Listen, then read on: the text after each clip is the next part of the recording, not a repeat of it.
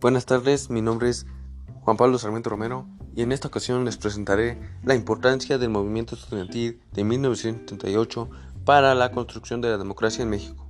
Así que comencemos.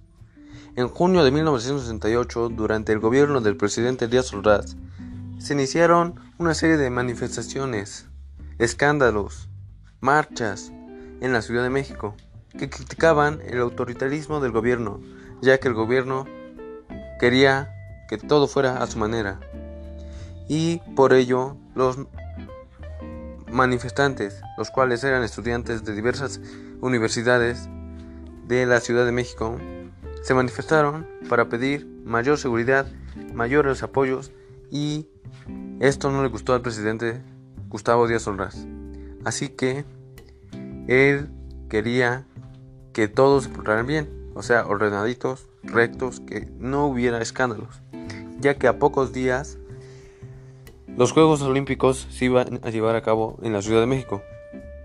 Y esto llevó al presidente a que quisiera que México se viera como un país de como un país primermundista, lo cual no era. Así que él y su sus altos mandos crearon el escuadrón o batallón Olimpia, el cual era encargado de eliminar todo aquel revuelo o manifestante que se encontrara en cualquier lado. En especialmente esto fue el 2 de octubre de 1968 en la Plaza de las Tres Culturas, donde se llevó la matanza o la llamada matanza de Tlatelolco, donde se eliminó todo aquel que estaba manifestándose.